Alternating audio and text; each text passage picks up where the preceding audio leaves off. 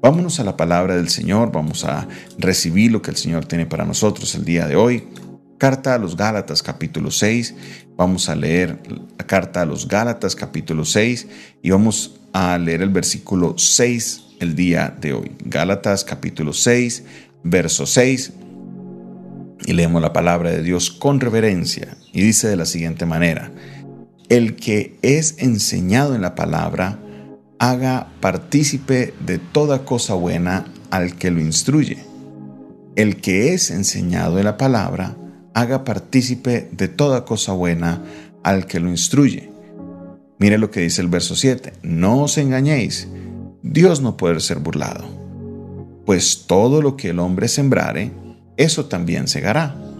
Porque el que siembra para su, para su carne, de la carne segará corrupción mas el que siembra para el Espíritu, del Espíritu segará vida eterna. Vamos a la traducción en lenguaje actual para tener un contexto arrancando desde el verso 6. Mire lo que dice el verso 6. Dice, el que es instruido en el mensaje de Dios debe compartir con su maestro todo lo bueno que recibe. El que es instruido en el mensaje de Dios debe compartir con su maestro todo lo bueno que recibe. Vámonos a la nueva traducción viviente. Observe lo que dice acá en esta traducción.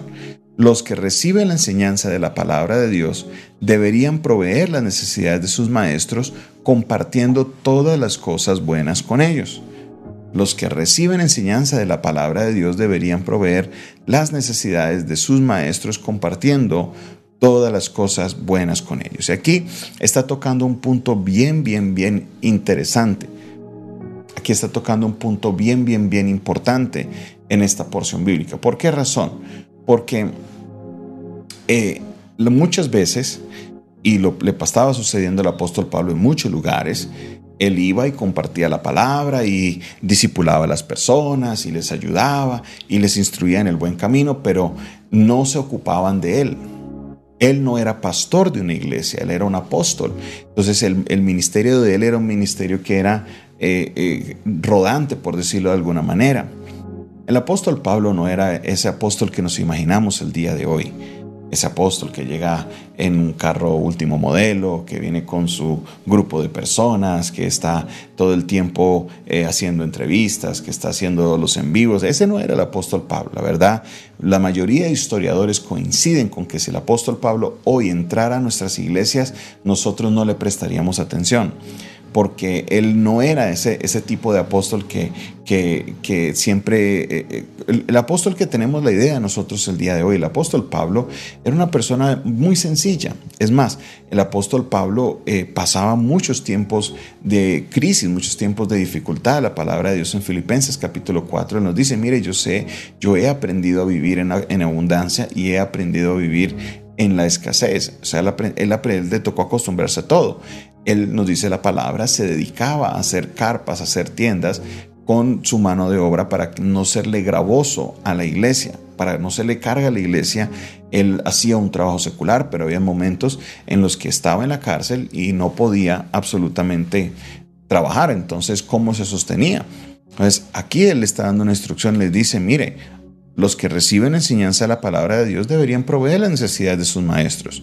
Los discípulos deben ocuparse de sus maestros, deben preocuparse cómo están, si están bien, si les hace falta algo. Miren, fue triste esta situación de la pandemia hace un año porque vimos que muchas familias pastorales pasaban tiempos de dificultad. Y lo más difícil que comentaban muchos pastores no era de que les hiciera falta tanto la comida, sino de que las ovejas en las que ellos invirtieron tanto tiempo, invirtieron eh, eh, sus, eh, sus vidas, no les llamaban a decirle, oiga pastor, ¿usted cómo está? Sino que se preocupaban muchos por sí mismos y nunca colocaban la preocupación en sus pastores. Mire, aquí el apóstol Pablo está diciendo, mire, aquellos que les han enseñado a ustedes, ocúpense de ellos, ocúpense de ellos. De, todo lo bueno, dice la Reina Valera 60, háganles partícipes a ellos. Dios ha sido maravilloso, Dios ha sido bueno. Y la palabra de Dios nos dice claramente que es mejor dar que recibir. Es mejor dar que recibir. Versículo 7, voy a leerlo en la traducción viviente. No se dejen engañar Nadie puede burlarse de la justicia de Dios. Siempre se cosecha lo que se siembra. Nadie puede burlarse de la justicia de Dios. Siempre se cosecha lo que se siembra.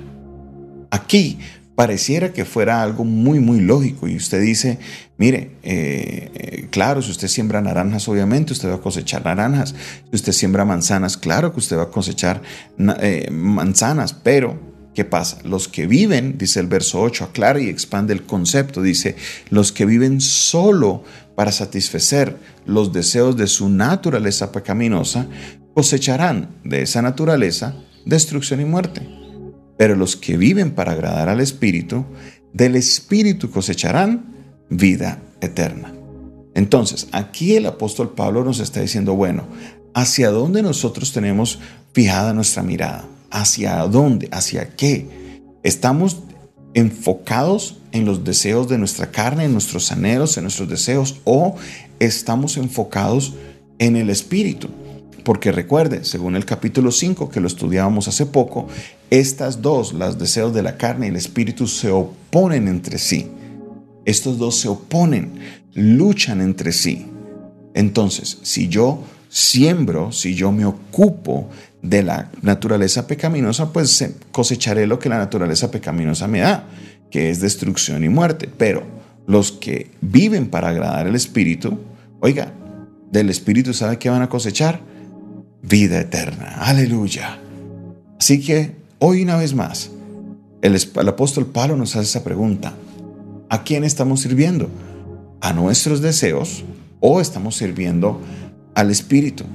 Analicémonos.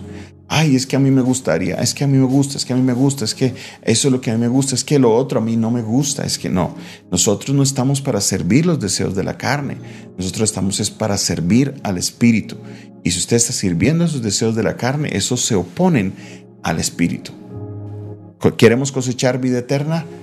Sembremos para agradar al Espíritu Santo de Dios que mora en nosotros y nuestras vidas serán diferentes. Padre Celestial, yo te doy la gloria y la honra por tu palabra. Gracias Dios porque por medio de estos pensamientos que el apóstol Pablo, inspirado por el Espíritu Santo, nos deja, podemos extraer, Señor, enseñanza, podemos extraer sustancia que nos dirige en nuestra vida cotidiana, Padre Celestial. Obra, glorifícate en nuestras vidas, Señor Todopoderoso. Señor, que tu mano de poder sea obrando en mi ser, que tu mano de poder, Señor, sea glorificándose en mi vida, poderoso Dios. Alabo y exalto tu nombre. Te bendigo, Señor, en esta hora. Te doy la gloria y la honra, Dios, porque solo tú la mereces. Glorifícate, Señor, en nuestras vidas, en el nombre poderoso de Jesús.